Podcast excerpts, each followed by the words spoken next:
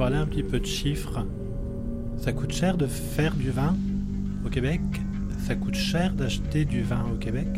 Ou est-ce qu'on est sur une diversité avec euh, pareil, des entrées de gamme euh, est-ce que... Parce que vu que c'est pas euh, une production historique et culturelle, il y a peut-être des, coûts qui sont inhérents à la, à la petite taille du domaine, sur, sur l'achat de matériel, qu'il y a peut-être moins de choix, il y a peut-être... Ça coûte cher de produire du vin au Québec parce qu'en en fait, il y a peu de matériel de usagé, de seconde main disponible. Il y en a un petit peu maintenant, mais il y en a quand même pas beaucoup, pas comme ici, t'as pas...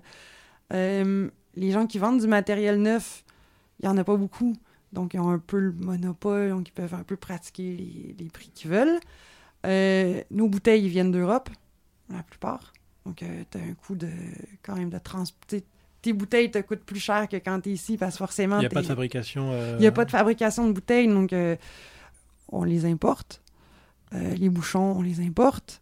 Donc, tu sais, tout, tout ce qui est matière sèche, en plus de en plus du fait que, bon, ben, les toiles, les toiles, ça coûte. Les toiles en géotextile, l'année passée, on a changé 2 euh, hectares, 3 hectares 2. On va dire que pour 3 hectares 2, il y en avait pour 100 000 de toiles. Donc, tu sais, c'est un investissement euh, important. Après ça, ben, les filets, par exemple, les filets insectes, les filets oiseaux, les. Euh, donc, tu as tout ça aussi qui rentre dans le, coût de production. Donc, produire une bouteille de vin au Québec, oui, il y a un coût qui est assez euh, important. Le pressoir, il vient. Mon pressoir, il est européen. Euh, les cuves, c'est des spagels qui viennent de, des qui viennent d'Allemagne. Euh. donc, par exemple, pareil, si tu fais une plantation, c'est des. Des plants qui viennent d'ici. D'ici aussi, oui. Ouais, Après, il y, y, a une pépinière qui est en Ontario, donc où on peut acheter aussi des plants. Donc, avant, il y avait quel à peu près? Il y avait, où il y avait deux euh, producteurs canadiens où on pouvait acheter des plants. Euh, mais eux aussi, un plan de vigne, ça te coûte vite 5 hein. Donc, tu ici, euh, à une époque, c'était à peu près 1,5 Là, un... Donc, tu ben, 5 maintenant, il y en a, pour certains cépages, c'est plus. Donc, ça te coûte quand même. Le, coût d'implantation juste pour ton plan est important.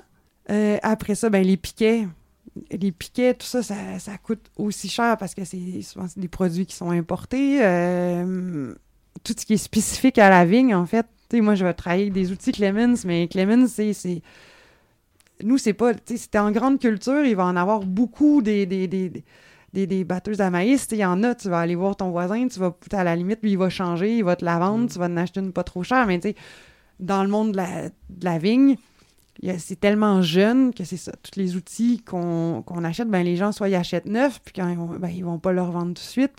Retrouver un outil performant, ben, pareil, si j'ai une panne, ben, souvent la pièce, ah oui, on l'a pas, on la commande, le temps qu'elle commande, le temps que ça arrive. Donc, ouais, ça, au final, ça coûte quand même. Euh, je pense que le coût de production est clairement plus élevé chez nous. Je pense que produire une bouteille, ça doit coûter à peu près 8 dollars. Euh.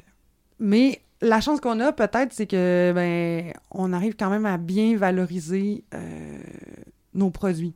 Donc on arrive à bien les vendre, on arrive à mettre des prix qui soient qui permettent de parce qu'après c'est variable hein, une année ça va bien ben oui ça va m'avoir coûté 8 dollars produire une bouteille. Une année où j'ai des rendements où j'ai du gel où euh, il pleut où j'ai des, bas rendements mais peut-être que ma bouteille ça va me coûter 12 dollars la produire. Donc tu sais après euh, si je veux euh, pouvoir vivre de ça, il faut que peut-être pouvoir avoir des payer les, les salariés que j'ai à payer tout ça, ben faut que j'arrive à, sortir une marge qui soit intéressante pour qu'au final, il me reste quand même un petit quelque chose quand j'ai payé tout ce qui est, ce qui est autre.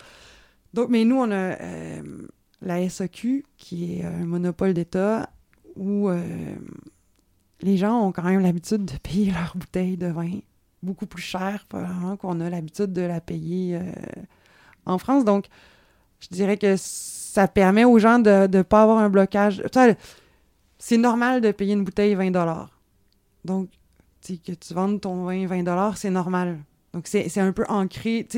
Les gens, ils font pas « Ah, oh, c'est hors de prix, euh, une bouteille à ce prix-là. » Donc, ils vont l'acheter. Après, je pense que si on si on pousse trop loin cette. Si on se dit, ah, mais demain matin, moi, je vais vendre super cher parce que de toute façon, les gens, ils sont prêts à payer cher, mais ça fonctionnera pas non plus. On peut pas. Euh, faut pas exagérer sur. Euh, je pense qu'il faut trouver un prix juste en fonction de, de la qualité de ton produit, du coût que ça te coûte pour le produire, puis d'essayer de, de, bien en vivre aussi. Là. Parce que, tu sais, moi, j'ai vu beaucoup de gens dans le Beaujolais vendre le Beaujolais pas assez cher. Donc, je me dis, il faut pas qu'on fasse cette erreur-là non plus au Québec. faut pas vendre trop cher. faut pas arriver avec des bouteilles à 55 si, si le produit à l'intérieur de la bouteille vaut pas ce, ce prix-là. Mais il faut pas vendre 15$ si ça t'a coûté 10 pour la produire, puis arriver super juste au bout de ton année parce que tu dis, il faut que je vende, puis il faut absolument. essayons d'établir un marché qui soit intéressant pour le vigneron, puis pour le client euh, aussi, justement, vu qu'on est jeune, essayons de ne pas faire les erreurs qui ont été. Profitons de l'expérience d'ailleurs pour essayer d'éviter les mêmes écueils, c'est ça que je me dis. Donc, ça coûte cher, mais on valorise très bien nos vins. Et, les gens achètent et les gens sont curieux. Donc, on a, on a quand même. On est privilégié, je trouve, au Québec. Après, on représente 1% seulement. Les vins du Québec représentent 1% seulement des ventes de vins au Québec. C'est-à-dire que 99% du reste des vins qui sont vendus sont pas québécois. C'est 95% euh, des vins produits au Québec sont vendus euh, au Québec. Après, il y a quelques producteurs qui arrivent à vendre un peu de vin euh, aux États-Unis, un petit peu en France ou en Allemagne à Berlin, mm. mais dans des, dans des trucs un peu de niche. Mais majoritairement, c'est vendu au Québec même. Mais bon, on a réussi à gagner 1% du marché, mais maintenant, c'est comment on fait pour aller gagner les autres parts quand on dit, euh, par exemple, nous, quand on met un vin en marché, par exemple, la SAQ, il y a à peu près 15 000 références. L'offre au Québec, c'est à peu près 15 mhm. 000 références de partout dans le monde. Donc, quand tu mets un produit en vente sur le marché, tu te bats, entre guillemets, mais ton produit, il faut qu'il soit.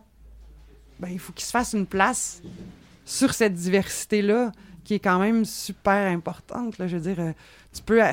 Tu peux acheter du Chablis, tu peux acheter un grand cru euh, chilien, tu peux acheter euh, des super vins euh, hongrois, si tu veux. Tu peux... Donc, le produit québécois, il faut quand même que... faut qu'on travaille, puis il faut qu'on faut qu'on arrive à y trouver une... Il faut, arriver avec un produit de qualité pour pouvoir, sur ce marché-là, être, être compétitif quand même. Puis que les gens parce que les gens, ils vont acheter Ah, c'est québécois, je vais, ils vont le faire une fois. en se disant ah, ben, je, vais l'essayer.